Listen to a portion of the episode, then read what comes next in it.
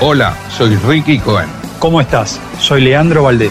Y nos juntamos con un café en la boca para hacer lo mismo que hacemos en la cancha, pero en este programa. Pensar, recordar y por supuesto discutir, pero con hinchas en serio, porque vos sabés que no todos los que dicen serlo lo son. Como hinchas tenemos la cabeza 24 horas puestas en boca. Un poco de tribuna, un poco de historia, vivencias, análisis, pero siempre con el sentimiento por boca a flor de piel. Un café en la boca, versión podcast.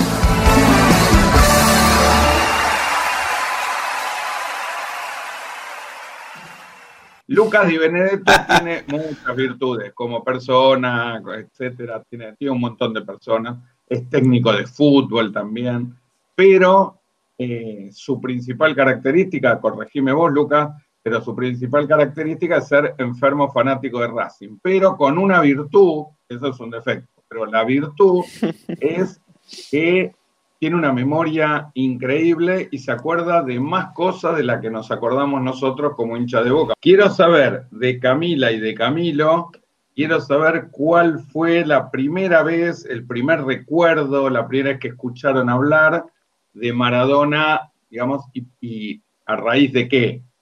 Seguramente Lucas y yo vamos a tener dos recuerdos bastante parecidos. Voy a tirar después uno yo y seguramente le dejo el otro a Lucas. Pero Camila, ¿cuándo fue la primera que vos recordás haber escuchado el apellido Maradona referido a qué era? ¿Al Mundial? A, Boca? No, la primera imagen que tengo de haber escuchado el nombre del, gran dios astro del fútbol fue porque cuando pregunté por, de dónde venía mi nombre y pregunté de dónde venía el nombre de mis hermanos, yo tengo una hermana y un hermano, y mi hermano se llama Diego Alejandro, y yo pregunté por qué se llamaba Diego Alejandro. Y ahí mi, padre, mi madre me comentó, porque tu padre quería ponerle Diego Armando por Maradona, un jugador de fútbol, y yo me sostuvo, dije que no totalmente, y arreglamos con que igualmente sea con A, y ahí inventamos un Alejandro para que no sea Armando, porque a mi mamá no le gustaba ese nombre esa fue la primera vez que escuché eh, acerca de la existencia del gran Diego. Y después hay una anécdota que la he escuchado tantas veces que yo ya creo que me lo sé, creo que lo viví yo, a pesar de que no me da la edad, porque fue el 10 de abril de 1981, y si mi papá está escuchando este programa, River. Claro, ese es el día del cumpleaños de mi viejo, y toda su vida me ha contado desde que tengo uso de razón, ese partido que él tenía angina y que ese día llovía como si fuese el último día del mundo, y que él se escapó de su casa y se fue igual y casi se muere en ese trayín, pero que un amigo de él le dijo, vas a ver que el Diego va a hacer un gol y te lo va a dedicar. Así que ese partido, esa anécdota la he escuchado tantas veces que yo ya creo que la he vivido yo. Así que esas fueron las primeras, los dos primeros dos recuerdos que tengo del gran Diego Armando Maradona. Te voy a hacer una pregunta y te voy a contestar esto que me acabas de contar. Eh, eh, ¿Tu hermano Diego de qué año es? Del 86. Claro, o sea que a los, a los eh, cinco años que Diego estuvo en Boca, nació, y entonces está bien el recuerdo de ponerle Diego. Con el Mundial 86. el Mundial 86. Imposible. ¿En qué mes? ¿En qué mes nació? En agosto, 18 de agosto. Claro, ah, bueno, hay un millón quinientos mil Diegos Armandos o Diegos Alejandros o Diegos Todos los Diegos vienen de ahí. Claro. No quiero caerle mal, pero grave error de tu mamá. En agosto del 86 el nombre es Diego Armando. Sí, Alejandro. Se lo Pasa que a mi vieja mucho el fútbol no le gustaba y no le gustaba el nombre Armando. En realidad lo pensó por mi hermano, pensó, creo que no tuvo noción de lo que era Diego Armando y dijo como no, lo van a gastar por Armando. Entonces dijo, no, Armando no, pero bueno, después, bueno, la historia, sabemos que nadie se hubiese atrevido a gastarlo, ¿no? Por Diego Armando, pero bueno, en su momento lo quiso cuidar. El día que te, el día que te contó tu papá es exactamente así, llovía de una manera terrible, seguramente después veremos el gol de, Diego, la vimos, lo vimos en la presentación contra River. Yo creo que si, si tu papá pasó un gran cumpleaños en su vida, este, fue, ese. Maradona jugó un partido increíble, Brindisi juega un partido increíble, Brindisi para mí juega un partido, define dos veces de una manera increíble. Camilo, contame vos cuál fue la primera vez que recordás, yo no me acuerdo cuándo te hablé o qué, es lo que vos recordás de Maradona y en referencia a qué tema. Seguramente debo haber escuchado mil cosas de chico porque cada vez que uno aprende algo de fútbol es imposible que Maradona no salga como tema. Pero yo el primer recuerdo que tengo es eh, el de ir entendiendo un poquito lo, que son los partidos de fútbol, bien, bien chiquito, em, ir entendiendo los partidos de fútbol, que era Boca, que era Argentina y demás, eh, los jugadores que, ya me empezaban a gustar y, eso, y de pronto recordar ver como todo un, evento muy raro con un montón de jugadores jugando un partido como mucho más, más light, más entretenido, eh, y después un jugador dando un curso que no entendía bien por qué pasaba, y la bombonera cayéndose a pedazos, cayéndose encima de todo, todo, la, bombonera con una sola persona, y yo diciendo quién es este hombre, quién es este, este, este Dios, eh, que resultó ser obviamente el partido de despedida de Diego. Pero es una, era una sensación que a mí me coincidió mucho con, mi edad un poco más chico, em, de ver y decir qué está pasando, por qué el estadio en el que yo veo jugar a mi equipo y, veo alentar y más, se cae encima de un jugador en ovación absoluta con un montón de jugadores que también gente llorando, gente aplaudiendo, gente emocionada, con alguien que yo no entendía quién era y por qué era una especie de Dios para todo el futbolero obviamente después de eso empecé a entender, pero fue una sensación muy rara. Para que hagamos la cuenta delante de la gente, es así, vos naciste en diciembre del 95 y ese partido se jugó en noviembre del 2001, o sea que no tenía seis años todavía. Exactamente. Lamento mucho, me siento muy mal que te hayas enterado quién era Maradona a través de ese. no, no, seguramente tuve muchísimas, muchísimas. Bueno, yo creo que una de las canciones también más emocionantes para cantar en la cancha es eh, Vale Diez Palo Verde, se llama Maradona. yo también tengo uno de los recuerdos también de más chica, ahora escuchándote a vos, Cami, y haciendo memoria, va, ya lo, tengo presente porque cada vez que escucho esa canción me remonto a mis aproximadamente también 6, 7 años de estar en la cancha y que de repente la cancha se venga abajo cantando esa canción, yo no entendiendo muy bien qué pasaba y mi hijo me dice, está el Diego, saltá.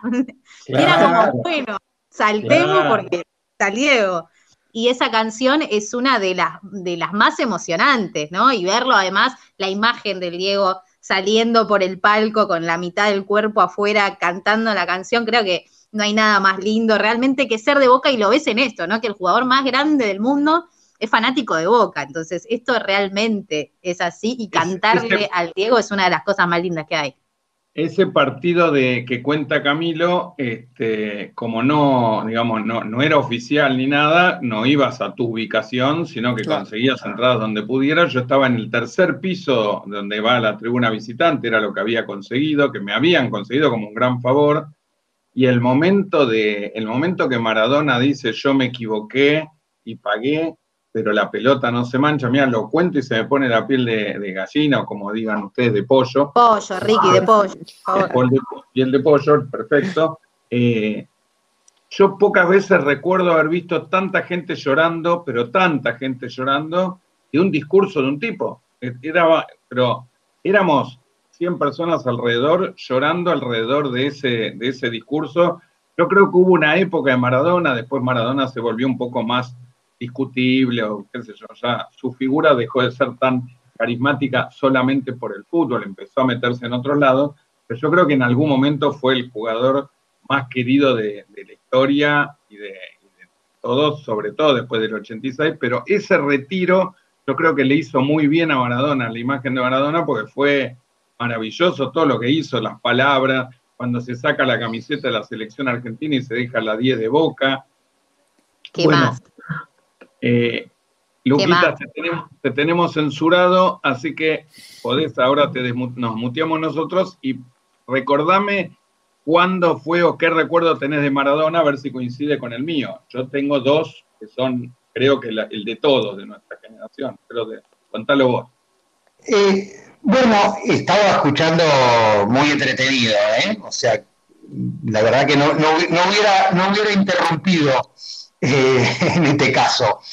bueno, obviamente por razones generacionales y por cómo la televisión recién estaba apareciendo, la TV color, esto que es del pleitoceno anterior, dicho así, eh, el Mundial Juvenil de Japón 79, con sus horarios estrafalarios de las 4 de la mañana, eh, fue como un, punto inaugural. Yo tenía en el oído quién era Maradona porque recuerdo en mis principios futboleros, eh, sobre todo desde, desde el 77 finales, ah, la previa del Mundial 78, eh, escuchar mucha conversación de fútbol y, lo que fue cuando él queda fuera del Mundial, pero yo no lo tenía visto no, no, no tenía visto quién era. Había escuchado, pero para mí era lo mismo que escuchar de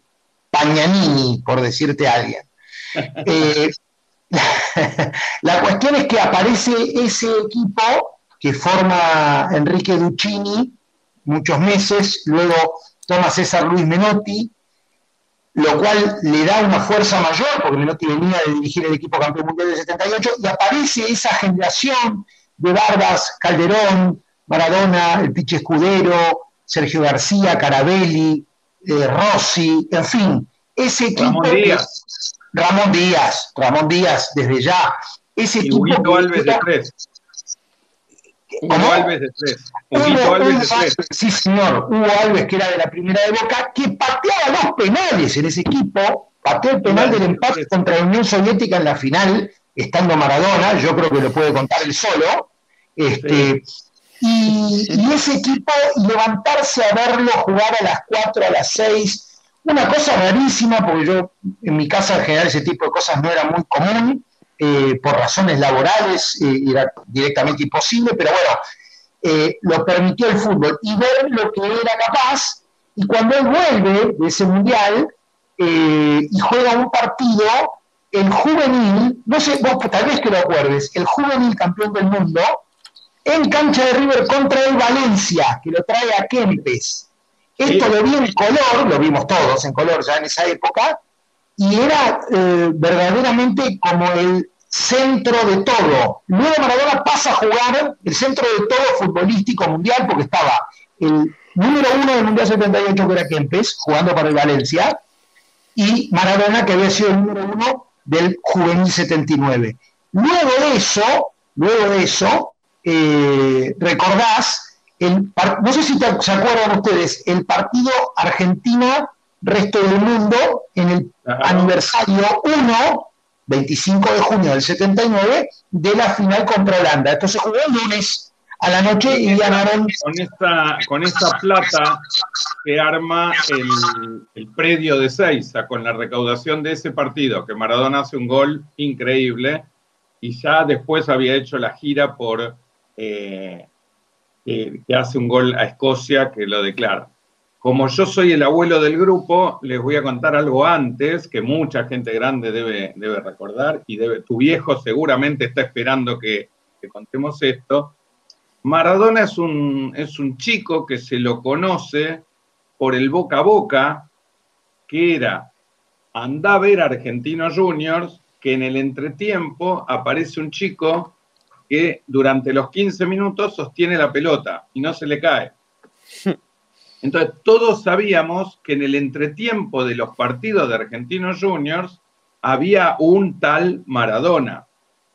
Y todos sabíamos que existía ese jugador. Dame un minuto que así no, así no hacemos ruido interno. Eh, entonces ya teníamos en la, en, la visión, después había un show de, televisión que se llamaba Sábados Circulares, que le hacen la famosa entrevista, que ustedes la deben haber visto mil veces, yo la vi en vivo, Maradona es chiquito y él le preguntan y él dice, mi sueño es ganar una copa eh, salir campeón del mundo con Argentina, que lo hacía Pipo Mancera, fanático de River. Pero bueno, es, quedó en el periodismo eso. Y después, ya más referido a Boca, que fue, creo que la única vez que yo viví una cosa así, Boca juega un partido, Maradona ya había debutado a los 15 años, yo me acuerdo que debuta contra Talleres de Córdoba, este, y la primer pelota que agarra mete un caño, le mete un caño a un tal Cabrera de Talleres de Córdoba, y, el, eh, y a los pocos partidos juega contra Boca en la cancha de Vélez. Gatti, que siempre fue mucho mejor arquero que declarante y mucho más bocón de lo que debía ser, eh, hace una famosa declaración diciendo, yo creo que hubo una mala, mala interpretación de cierto periodismo. Maradona, eh, Gatti lo que dijo es, Maradona va a tener que cuidarse físicamente porque si, si no se cuida mucho va a ser un gordito. El periodismo tituló Maradona es un gordito. Pero bueno, toda la vida fue igual, toda la vida fue igual.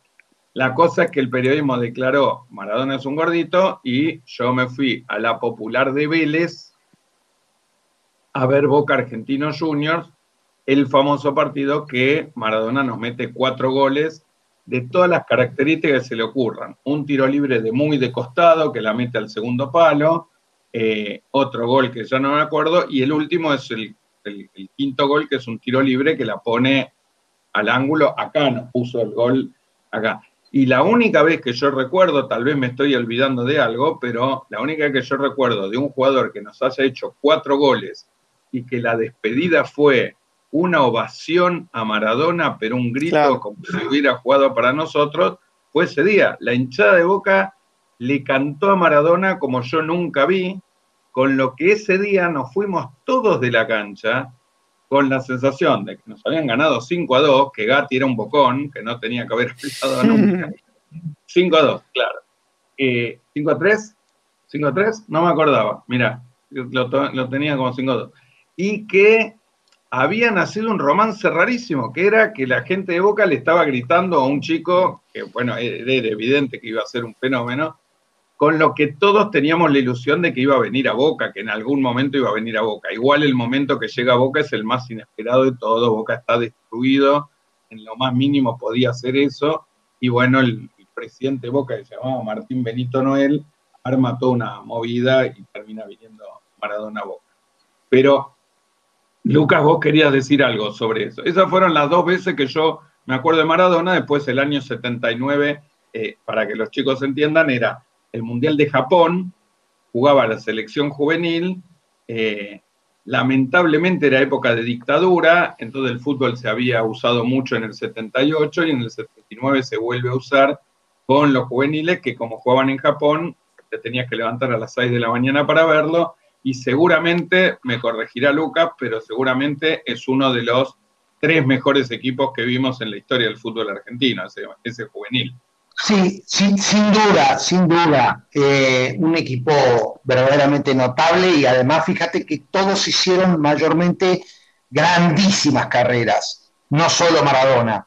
Bueno, antes de, retirarme, porque tengo que seguir trabajando en otras cosas, también quiero contarles, porque te escuchaba a vos, Ricky, le escuchaba a, todos ustedes, ¿no? Contando estas cosas tan lindas que tenemos con Maradona, y decía, qué loco, porque todos y todas tenemos un montón de anécdotas con el Diego, y todas son muy lindas y todas nos emocionan mucho. Y yo tuve la suerte, la dicha, el privilegio, no sé cómo llamarlo, eh, que este año, cuando empecé a hacer la voz de Boca, lo tuve que nombrar a Maradona en la bombonera técnico de Gimnasia Esgrima de la Plata y la verdad es que pocas veces me tembló tanto el cuerpo, la voz y todo cuando dije el nombre de Diego Armando Maradona y encima en la bombonera, encima salimos campeones ese día. O sea, mirá si el Diego es lo más grande que hay, que nos regaló lo mejor porque salimos campeones en un momento donde también estábamos jugados, fue Boca, lo ganamos a lo Boca y encima a mérito, cuestión personal, yo estaba ahí, lo nombré y no lo podía creer. De hecho, hoy compartí varios videos de, ese día porque la cancha vista desde ese lugar, que es arriba de la tercera bandeja, era increíble. Ese día la gente estaba sacada, y no solo porque teníamos estas posibilidades de salir campeón, y como siempre que juega Boca, que la gente deja la vida en la cancha, sino porque también estaba el Diego, y eso se siente, siempre tiene un condimento especial. Cami, te voy a contar algo antes que te retires vos. Lástima porque no pudimos hacer la sección, pero bueno, nos enganchamos con otros temas. ya va a venir la, daba para engancharse. Da para. Eh, lo que quiero decirte es algo que no sé hasta dónde vos lo, lo sabés, pero sumalo a ese día mágico en tu vida, es que en realidad ese día que vos lo nombrás se produce el reencuentro entre la gente de Boca y Maradona. La gente de Boca con Maradona tenía un cierto resquemor que había nacido de su pelea con Riquelme y que cuando vino a la cancha fue la, la única vez en que en vez de ser la figura central, la gente de Boca, incluido yo por supuesto, cantamos mucho más por Riquelme, porque se había generado una discusión que no, no, había actuado bien Maradona con, con Román. Pero cuando vuelve él a la cancha en este, en este partido que vos decís con gimnasia, era la primera vez que Maradona volvía a la cancha de Boca desde un lugar tan, digamos, como este año fue, que para mí fue muy bueno que le pase a Maradona esto, que fue a todas las canchas de la Argentina y en todas lo ovacionaron, obviamente en, la cancha de River. No, o, no sé con, con, quién jugó, pero no, no lo, me aplaudieron, este, con lo que además de todo lo que vos acabas de describir de esa noche mágica, fue el reencuentro de Maradona con su gente. Toda, toda el sector donde yo estaba, la discusión era, yo no lo voy a aplaudir, yo no lo voy a aplaudir, y cuando salió Maradona, nos vinimos abajo todos. Es que no puede ser de otra manera. El Diego está en la cancha y se tiene que venir abajo. Yo justamente cuando empecé a hacer eh, como voz del estadio, agarré el fixture, fue lo primero que hice, y cuando vi que jugábamos con gimnasia dije, ay, por favor, que el Diego llegue a este partido, que no se vaya antes porque podía pasar, que deje de ser técnico, que se canse, lo que sea. Y yo estaba esperando realmente que llegue ese partido, porque yo tengo que estar, después, bueno, está muy lejos siempre, ¿no? Siempre me quedó ahí pendiente sacarme una foto. Yo la verdad que soy cero cholula con los jugadores, con el único que, quisiera una foto, eh, bueno, me falta con Román y con Maradona.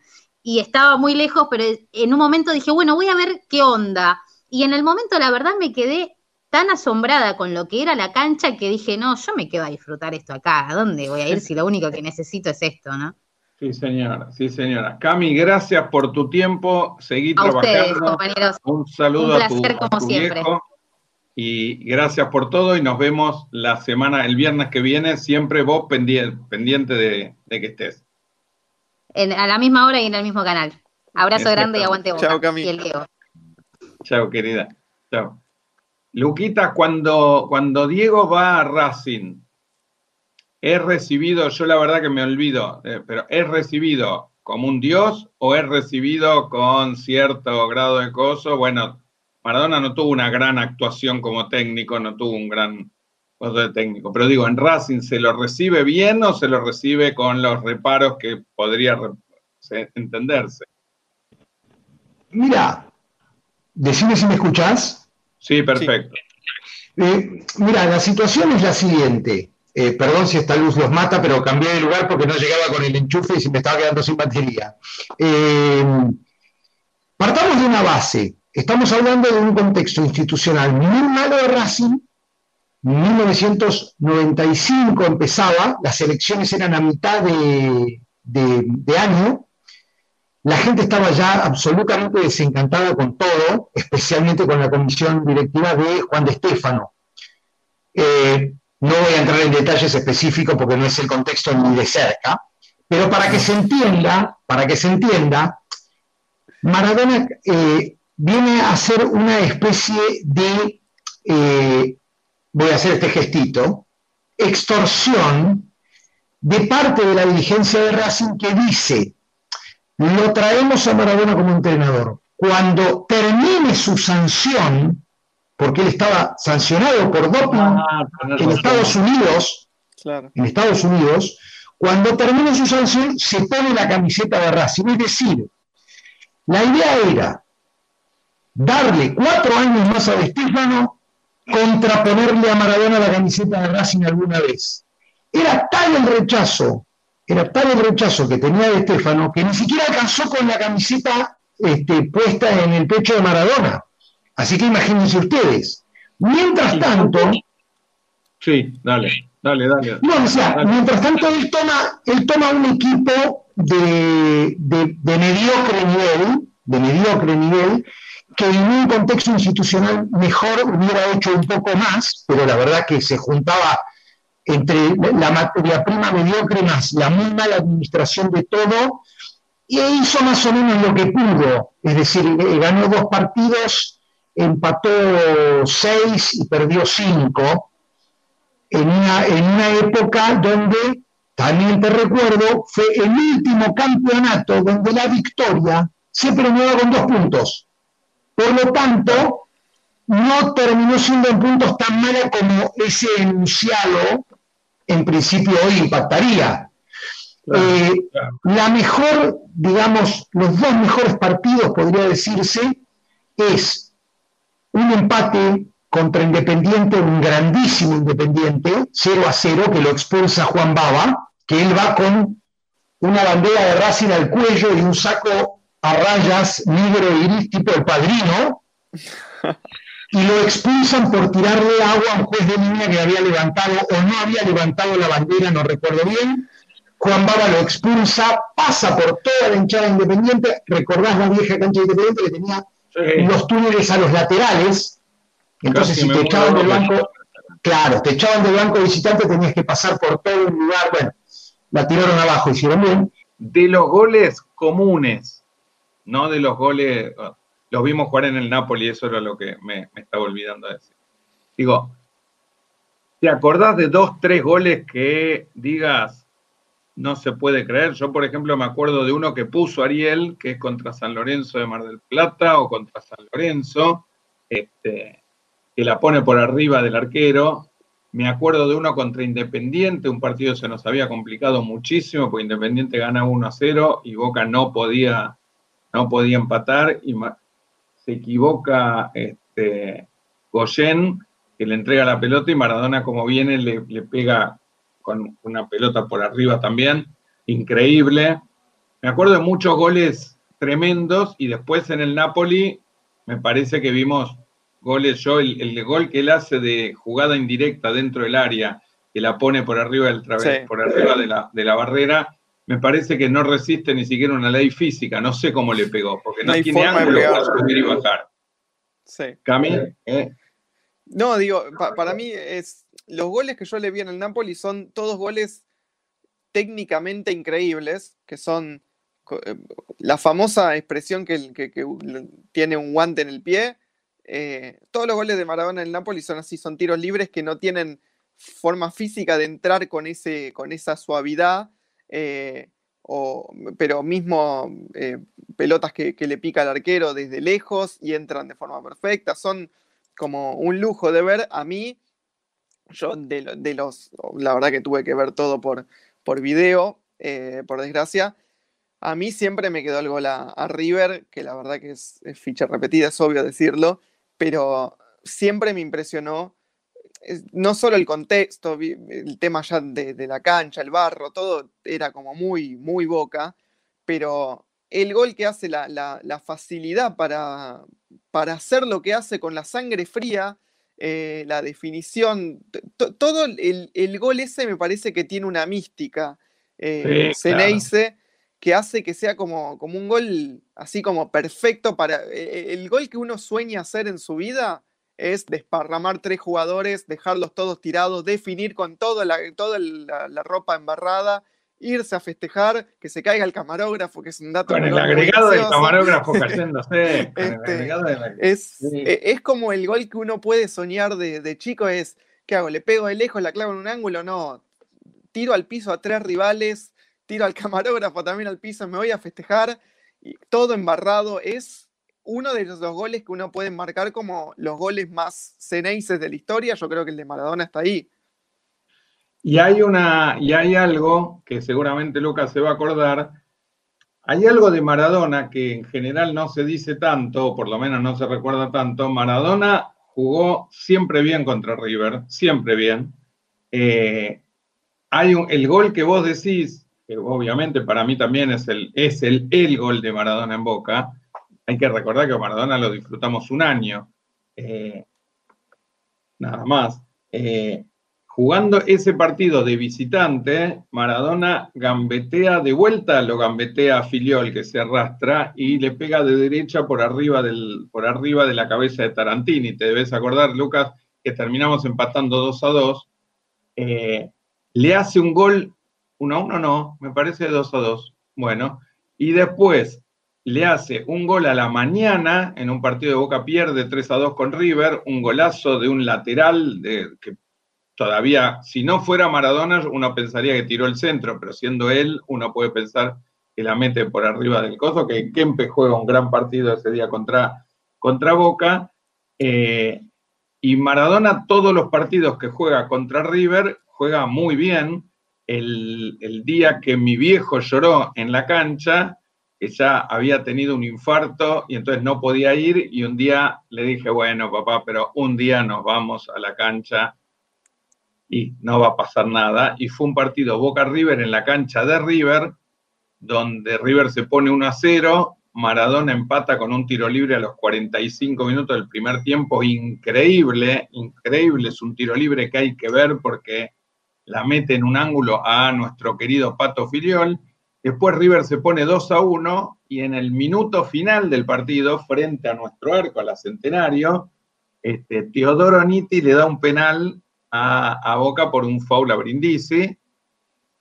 Y era como, en el medio había llovido, nos habíamos empapado, en esa época la cancha era estar apretadísimo, y cuando hace el, penal y lo, patea Maradona, era, terminaba el partido, y lo mete, y yo no me olvido más, se terminaba el partido, y no me olvido más el abrazo con mi viejo llorando y diciéndome esto se lo debemos a Maradona, esto se lo debemos a Maradona, con lo que con solo pensar cuatro o cinco partidos, en todos Maradona jugó bárbaro. Me parece que eso también lo pone en un lugar que si bien en Boca nunca terminó de brillar a la altura de lo que fue como jugador, porque fue un crack y nos sacó campeón y todo, pero bueno, fue poco tiempo. Es un dato importante, siempre se valora eso de Riquelme, que siempre contra River jugó bien. Bueno, Maradona contra River también jugó muy bien. Goles que vos te acuerdes, eh, Luquitas, un pequeño aporte al, tema de los partidos de Maradona en el 81 y por qué venía la confusión.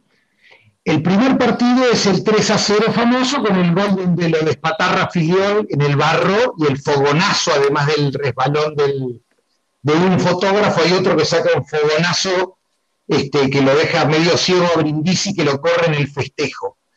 Ese fue el primer partido. La revancha fue el gol ese que vos decís, que gambetea hacia afuera por derecha y Tarantino la quiere sacar en la línea y no puede. Después empata Kempes en el arco de la Centenario. Un tiro libre de pasarela, rebote de la Pantera Rodríguez y Kempes que empuja abajo uno a uno. Esa fue la revancha del 3 a 0. Eso fue para el Metropolitano que ganó Boca. En el Nacional se da primero el partido en la mañana, ¿sí? Se juega por la mañana. se juega, ¿eh? Que perdemos 3 a 2. Boca, se pone 3 a 2 Boca. River se pone 3 a 1 y Galicia hace el segundo gol. Claramente, los dos partidos en la cancha de Boca no se juegan en horarios habituales. Eh, eh, en, en, ambos casos tiene que ver con el, eh, eh, Reutemann que corría, uno en el Gran Premio de Buenos Aires, en fin, en fin. El, partido último, después de la derrota 2-3, que Maradona hace ese golazo casi en la esquina del banderín del córner, luego le da vuelta a River y descuenta Gareca, ese es el anteúltimo partido y el último es el 2 a 2 en la cancha de River con ese tiro libre de Humberto del Río increíble, que se tiró Filial y no llegó, pese a que se tiró muy bien. Y el penal que mencionabas de que empezó Brindisi, en donde Maradona patea sin rebote. O sea, patea y termina, no hay rebote. Ni los corre del área porque no hay rebote. Y empata esto, vos estás en la tribuna después de haberte mojado 90 minutos o 70 de los 90 minutos, estás perdiendo 2 a 1, el partido está terminado, la gente de River festejando, agarra la pelota Brindisi, un rebote, es una jugada sucia, no es una, jugada muy limpia. Se ve una pierna que cruza, pegás el grito de penal, y Teodoro Nitti, que era el árbitro, que después se hizo muy famoso porque se postuló para presidente de la AFA y sacó un voto, que fue el de él. Este, ¿Te acordás? ¿Te acordás? El, chiste, el chiste de, en ese momento de, de, de Calabró, el chiste de Calabro de aquel momento fue que los hinchas de Boca lo habían apodado Te adoro Niti. Te adoro Niti. Claro. Bueno. Sí, lo querés sacar del ámbito Boca, selección, Argentinos Juniors. Recuerdo, El que mencionaste en el 85 contra la Juve, ¿sí? Eh, eh, eh, denominado la, la rete imposible. Aseñaste una rete imposible, porque no tenía espacio. ¿sí? Esto que vimos todo increíblemente. Él hace una cosa maravillosa que es que chanflea con el pie y el pie, ustedes si lo ven muy cerrado el plano y lo miran, van a ver que él saca el pie, pero no, no pasa el pie, sino que saca el pie y lo vuelve para atrás en una milísima de segundo y en una jugada de carambola de, de, billar. es, una jugada de, de, de Reynolds y jugando al billar, sí señor. Y recuerdo el primer gol que anotó para el Napoli después de México 86 contra Brescia, que es un gol que lo hace con camiseta blanca, que tira una pared de, cabeza en la medialuna, creo que con Bani, y la toca de zurda suave en el aire, igual que contra Italia, en México, que le tira de aire y la pelota entra picando con el arquero agarrotado. ¿Te acordás esto que nos contaba Fernando Signorini, que le contó Giovanni Gali que se puso duro y no pudo aflojarse? Bueno, lo mismo, 20 días después, dos meses después, no sé cuánto debe haber sido dos meses después que empezaba el campeonato italiano, hizo el mismo, mismo, mismo gol. Y después, por supuesto, y este partido no está muy visto entre los argentinos, sí en los napolitanos, que tal vez es la presentación a lo grande de Maradona en Napoli, que es una victoria contra la Lazio, donde él convierte tres goles. Una es interrumpiendo un pase atrás del arquero y tocando la de zurda, la otra es un gol olímpico y la otra es un gol de endoquillada más o menos unos 30 metros afuera del área. Increíble.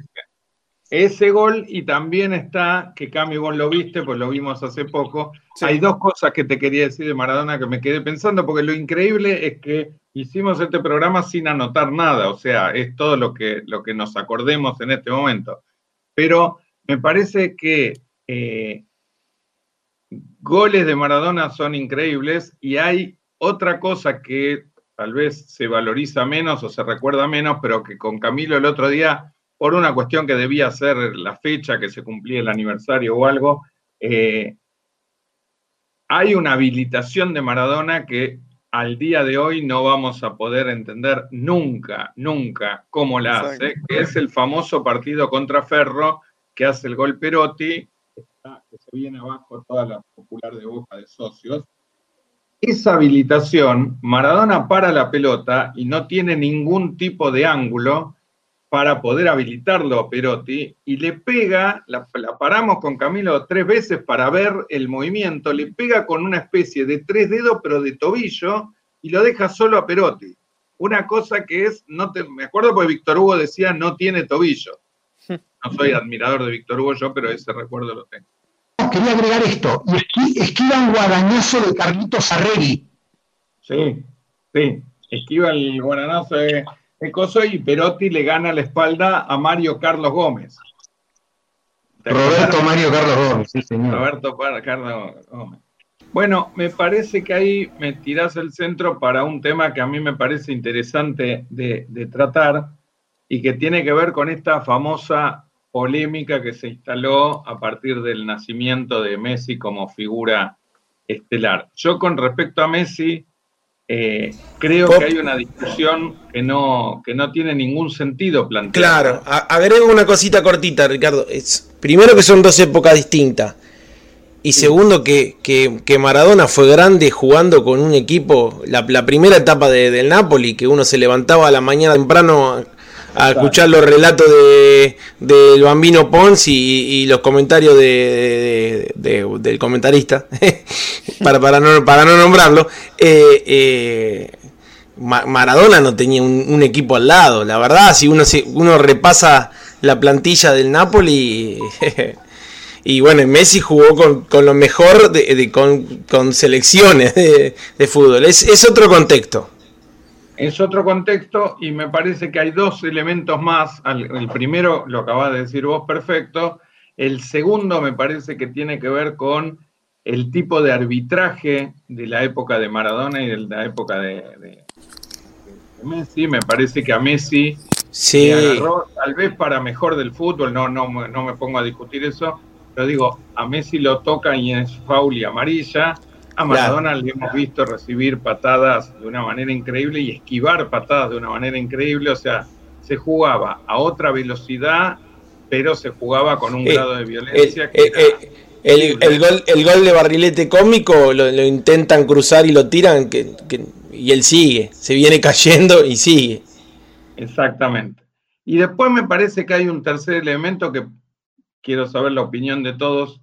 A mí me parece que lo que está en discusión, lo que puede estar en discusión, es si técnicamente Maradona o Messi tienen más habilidad. A mí me parece que la discusión se termina cuando uno piensa qué es lo que espera uno de el mejor jugador del mundo. Y a mí me parece que en ese sentido, si bien yo creo que Messi ha hecho una evolución gigantesca en los últimos años, en los últimos dos, tres años yo creo que Messi fue muchísimo más completo que el Messi que nos querían vender en el 2010, como que si Argentina no andaba bien o él no jugaba bien era por culpa de que no estaba acompañado y todo eso. A mí me parece que Messi hubo muchos momentos que en la selección no jugó bien. Eh, me parece que lo que uno no puede comparar es la capacidad de liderazgo y de confrontación que le daba Maradona a un equipo versus el que le da Messi. Eso no habla mal de Messi. Cada uno tiene la personalidad que quiere y que tiene y que puede. Ahora, me parece que líder de equipo, me pones a hacer un pan y queso, y líder de equipo, Maradona le saca una ventaja tremenda. Como vos decís, hace jugar a equipos que no tienen mucho más que, que él y un poco de compañía. Y me parece que no hay que discutir algo que tiene que ver con el carácter de una persona, que no es ni mala ni buena, es es un jugador distinto y a mí, si me das a elegir, yo quiero en mi equipo un tipo con la personalidad de Maradona. Debe ser difícil jugar al lado de Maradona también en ese sentido, porque te debe cagar a gritos mientras que Messi es prácticamente mudo adentro de la cancha. Pero me interesa la opinión de Cami y de, y de Luquitas también, además de la de Ari. Está muteado. Comparar. Ahí está. A ver. Ahí perdón. Yo creo que es muy difícil comparar. Eh, me parece que son posiciones diferentes. Messi se convirtió en un, falso 9, eh, en un jugador en el cual, del cual esperás. Ahora está mucho más asistidor, pero es un jugador del cual esperás 35 eh, goles por, por, temporada. Y yo creo que Maradona no era, no era ese estilo. Digo, Messi es un jugador que necesitas de sus goles para ganar los partidos o, eh, de su asistencia, su pase gol y que quizás Maradona era un jugador que, era, que, no tenías que pedirle que, si no hacía dos goles el partido no lo ganabas. Em, las estadísticas son completamente subjetivas, me parece. Em, y es cuestión de, de, personalidad, me parece que termina en eso, de personalidad de un jugador que es, yo creo que, yo no lo pude ver a Maradona, ¿eh? tampoco puedo hablar tanto como quizás ustedes dos, pero yo creo que eh, físicamente Messi es más privilegiado que Maradona, en el sentido de que Messi tiene una explosión, una velocidad eh, y una habilidad que es increíble, pero que técnicamente me parece Maradona tenía cosas que no eran lo, que mencionaste vos recién con el, el pase a Perotti, los tiros libres que le hemos visto, cualquier cosa de una técnica que es inigualable, que no se le vio a nadie. Eh, entonces me parece que es muy difícil comparar eh, yo creo, yo personalmente, que un jugador con la personalidad que todos dicen y que se le veía y, los títulos que ganó mostraron de, Maradona, me parece que le da un salto diferencial porque es mucho más difícil conseguir una persona con esa mentalidad que acompañe todo su talento con una personalidad y una mentalidad que te hace dar el salto al siguiente nivel que un genio eh, técnico, físico y todo lo que es Messi que no estoy diciendo que Maradona sea mejor que Messi, porque yo creo que no se puede comparar, pero personalmente me parece que es un diferencial a tomar en cuenta la parte mental, la parte de, liderazgo que tenía Maradona. Luquitas. Hay varias cosas por donde entrarle al tema, que por supuesto es muy complejo y bastante inabordable, pero se me ocurren dos o tres cosas específicas. La primera es, es cierto que Maradona jugaba en un equipo más modesto en términos relativos, también es cierto que esa modestia se ve en los resultados, mientras que los resultados de Barcelona son astronómicos, los del Napoli son más terrenales, es decir, en términos relativos también habría que decir que el Napoli era un equipo que solo había vencido dos Copa Italia en el 63 y en el 76 y ganar un escudeto en aquel momento, dos escudetos, una Copa UEFA, etcétera, era muy, muy, muy complejo. Él transforma la marca Napoli, pero también lo hace Messi con la del Barcelona, porque el Barcelona no era lo que es el Barcelona con Messi. Es decir, había una muy buena base y había un equipo y una institución que podía, de Cruyff en adelante, ser competitiva europea, pero no fue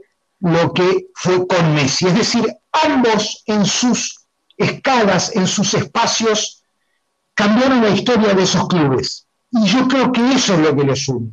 Respecto al tema de la personalidad, es una conversación que yo he tenido regularmente con amigos futboleros. Y acá quiero hacer una, una pequeña observación. Es cierto que la personalidad de Messi no es como la de Maradona, pero lo pienso en un en un total, en un genérico. Es decir, pongámonos a pensar en el equipo del 86. Saquemos la comparación Maradona y Messi. Digo, ¿tienen la misma personalidad Pipita Higuaín y Valdano? ¿Tienen la misma personalidad eh, Otamendi y el Tata Brown? ¿Tienen la misma personalidad Burruchaga que Di María? Y yo podría hacer esta comparación extensísima. Quiero decir, el sujeto social futbolista de los 70 y 80 era uno, ¿sí? Y el sujeto social futbolista de la actualidad es otro. Es decir, hay muchos cambios. Para hacer una diferencia económica tenías que meter 10 años al máximo de tu nivel. Se jugaba mucho en ganar o perder. Hoy se juega proporcionalmente menos. Vos Recordar el principio de esta, de esta, de esta charla, tema de la hinchada de boca, vale 10, hoy 10 palos vale de la quinta de Vélez. Claro. Entonces, es tan bestial el cambio que establecer una comparación es una idea, yo creo, muy eh, arriesgada. Podría decir que además juega en favor del, del mito Maradona, algo que nunca se va a repetir, que es, espero, no volver a tener una guerra con Inglaterra y no volver a tener que jugar en un mundial en una posguerra de cuatro años con ese nivel de dolor. Porque si ese partido con Inglaterra se hubiese jugado en las circunstancias premalvinas, la consideración hubiera sido exclusivamente deportiva.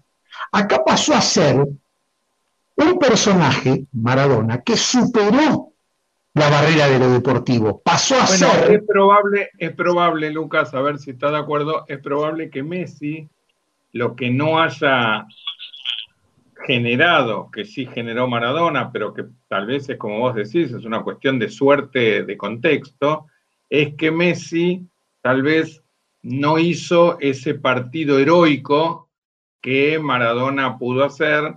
Eh, él pierde un mundial, igual que lo pierde Maradona, y bueno, todos recordamos el llanto de Maradona así desconsolado.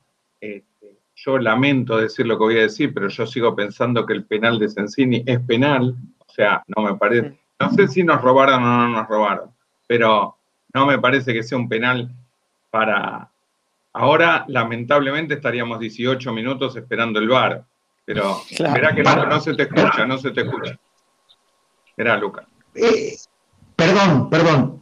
Eh, el penal de Sensini puede cobrarse o no, es muy finito. Lo que es un choreo monumental es el, no penal a Calderón de Mata. No penal Escandaloso. Lo que digo es que en una de esas es una cuestión de suerte, pero digo, y, de, de oportunidad, pero es muy probable, a Maradona se le dio todo que es, en determinado momento, terminó siendo como una especie de héroe, porque hasta la mano hasta el gol con la mano se justifica porque es contra los ingleses y después, por si quedaba alguna duda de si la mano contra los ingleses era, era lo más honesto o, no lo más honesto, termina sellando el, gol contra, contra Inglaterra como el mejor gol de la historia, o me imagino que en un mundial seguro es el mejor gol lo que digo es, para terminar, yo quería contar una anécdota muy chiquita. Eh, yo tuve una suerte laboral por la cual viajé una semana con Maradona y por distintos motivos, seguramente por política, por un montón de cosas, tuve la suerte que en ese momento, digo, me tratara muy bien. Era muy generoso Maradona, cuando te quiere, te quiere, cuando te odia, alejate, pero cuando te quiere, te trata bien. Entonces él, algunas cenas me decía, vení, sentate enfrente y contame de tal tema, etc. Eh, y un día me contó una anécdota que me pareció increíble, que estábamos hablando de ser Maradona, la vida de Maradona, cómo, cómo te va a ser Maradona. Estar con él una semana, el tiempo que estuvimos, era como imposible de, entender cómo una persona podía vivir su vida, si era no, no podés salir a la calle, no puedes hacer nada en ningún lugar. Estábamos en España. No puedes hacer nada, nada. En ningún lugar puedes salir sin que haya 3.000 personas a tu alrededor. Y él contó una anécdota, la voy a resumir mucho para no comer mucho tiempo y para no, no desviarme, pero él contó una anécdota del el día de la despedida, el día que Cami recuerda como que se venía a la cancha abajo y él no, no, terminaba de entender por qué.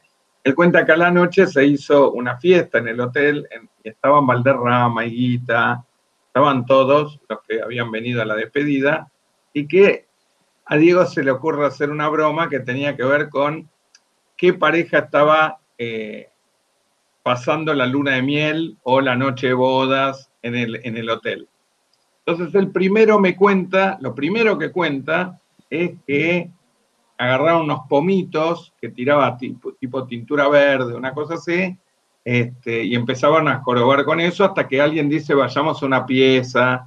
Entonces van y le piden al del hotel, le piden qué, en qué habitación dormía o pasaba la noche alguna pareja de luna de miel o de noche de. El tipo les da el número de la habitación, eh, suben, yo creo que estaba Valderrama, no me acuerdo si había alguien más, pero había alguien más, no me acuerdo si era Guita o no, suben, tocan la puerta, eh, le preguntan quién es y ellos dicen servicio, no sé, servicio de hotelería, algo así, abren la puerta, lo abre una chica y le empiezan a tirar la pintura. La chica mira así, qué sé yo, sale el, marido y el marido cuando sale, en vez de insultar a los tres tipos que habían llenado de pintura a una chica, a su mujer, dice, Diego, Diego, no lo puedo creer. Y dice, gorda, vení, saquemos una foto. Y están en la foto todo con la chica toda pintarrajeada, Maradona, Valderrama y el marido de esta chica. Cuando él termina de contarme eso, yo me río mucho porque además contado por él tiene mucha gracia, pero Maradona me mira un minuto, un minuto, Maradona es un tipo con una lucidez impresionante, no es las, las frases de Maradona no son ingeniosas de casualidad. El tipo tiene una lucidez superior e impresionante. Cuando, cuando está bien es maravilloso escucharlo hablar. Y el tipo me mira y me dice, nunca me dijeron que no a nada. No me frenó ni el tipo del hotel, no me frenó el marido, no me frenó la mujer cuando dijeron de la foto. Nunca, es muy difícil vivir cuando no te dicen no a nada. Un nivel de filosofía de vida, de casi de desesperación, de pedir pónganme un límite para que yo no me transforme en esto, que lo que yo quiero decir es, todos los que se quieran quejar de Maradona, quéjense y quejémonos. Lo que es Maradona es la suma de todo lo que hicimos nosotros de Maradona. Maradona tiene un alma maravillosa. Lo que los argentinos, lo que los napolitanos y lo que el mundo hizo de Maradona es lo que vemos. Si nos gusta, lo aplaudimos y si no nos gusta, no. Pero no nos hagamos los ajenos. Eso es lo que quería. Sí, bueno, Maradona lo que tiene, perdón, y ahora, y ahora le dejamos a Lucas, ¿eh? Em, que me parece que es parte también de, quizás cierta comparación que se hace mucho es que con Maradona todos queremos a Maradona y todos queremos ser amigos de Maradona y pasar un día con Maradona y ver cómo es su mundo. Eh, y, entiendo que el personaje se fue deteriorando un poco y, su personalidad y cosas que ha hecho, em, pero siempre Maradona fue como alguien querible. Desde el primer eh, testimonio que, que, él dice que quiere jugar un mundial, es un chico querible. Eh, y, siempre es alguien que uno dice, qué grande el Diego, te, da esa cosa de, querer ovacionarlo, abrazarlo. Con Messi me parece que es como un chico muy tranquilo, que, es, digo, muy bajo perfil. Uno le, le, ofrecen, ¿querés pasar un día con Maradona, un día con Messi? En igualdad de condiciones, digo, no, no, quizás no el Maradona de hoy con el Messi de hoy. Uno elige siempre a Maradona, te vas a divertir más, te la vas a pasar mejor, vas a comer más rico, cualquier cosa que uno quiera pensar, pero, pero Maradona es más, eh, más, en el buen sentido de la palabra, más argentino de potrero, que quizás Messi no tiene eso, entonces quizás eso le termina jugando un poco en contra a Messi como, una, como un personaje un poco más frío, que si bien todos lo amamos, eh, Maradona me parece que tiene un diferencial ahí que es, Maradona es un poco de todos nosotros, justamente lo que vos venías diciendo en ese sentido. Exactamente, exactamente. Y cuando se quejan de lo peor de Maradona, como todos tenemos nuestra peor parte, nuestra peor parte la construimos nosotros. La peor parte de Maradona me parece que es el resultado de todo lo que nosotros hemos choluleado, lo hemos molestado, le hemos, le hemos perdonado cosas imperdonable, lo hemos, lo hemos atacado. Hay que acordarse que la revista que, le, que vivió de las tapas de Maradona le sacó la foto saliendo de, la casa de Caballito. Eh, las barbaridades que han hecho con Maradona, eh, le deben haber hecho daño a Maradona, ¿no? Que, no, que nadie se haga el tonto con Maradona. Digo, a la hora de criticar algo de Maradona, que nadie se haga el tonto la definición que diste vos me parece genial, que es, es un poco de todos nosotros. Así que cuando no nos guste algo de Maradona, pensemos que tal vez somos nosotros los que hicimos eso. Y que el chico de Villafiorito, y la, en la mayoría de los casos, en la mayoría, en algunos momentos no, pero en la mayoría de los casos, eh, mantuvo ciertos códigos y en algún momento fue un alma muy pura y su relación con, con sus padres y todo eso, me parece que ese era Maradona. Después en lo que se transformó es una parte de lo que él hizo y otra parte de lo que hicimos nosotros todos. Lucas, te escuchamos porque se nos va el programa. Sí, eh, estaba echando muchísima atención lo que decía Cami, es eh, casi de, de, escalpelo de cirujano. Es el acierto más grande de todo lo que hemos dicho hoy, es este, es un poco todos nosotros. Eh, lo, cual, lo cual es jodido, porque todos nosotros somos una suma de personalidades y de conflictos y de patologías y de grandezas, y Argentina es un lugar así. Argentina tiene el, el, yin y el yang, lo mejor y lo peor, y está puesto y está espejado en eso. Cuando comparás con Messi, que no tiene carrera en Argentina, que no tiene lazos afectivos más que estos eh, de, computadora y de que este, lo, ponen con la camiseta de News, en fin, es una cosa un poquito forzada. Se vuelve un poquito difícil también conectar. Y lo que hablamos de la personalidad. Yo, vos, eh, eh, hay una cosa que dijiste que te comentó él en una charla que es que nunca le dijeron que no.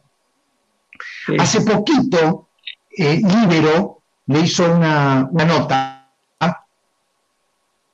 y dijo algo al respecto, que es que quiso comprar la pizzería donde paraba a comer con los compañeros de Argentinos Juniors y con la madre cuando cobró el primer sueldo y que no se lo vendieron. Y dijo esta frase que vos mencionaste.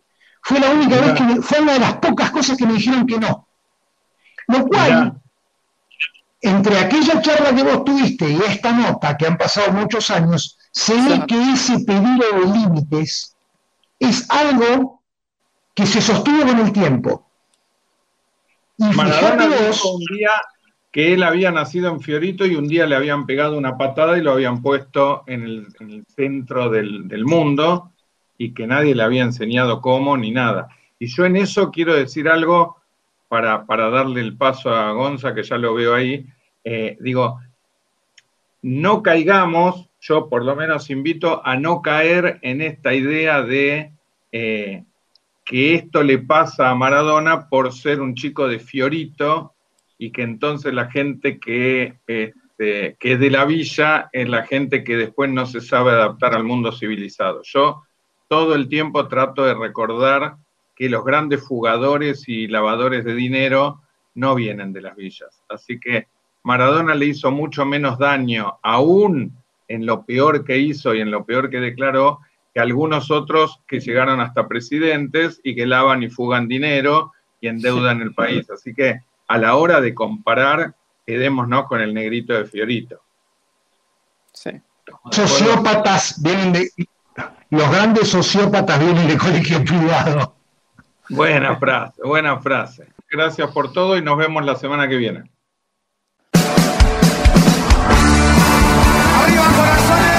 Un café en la boca, versión podcast. Pensar, recordar y por supuesto discutir, pero con hinchas en serio, porque vos sabés que no todos los que dicen serlo lo son.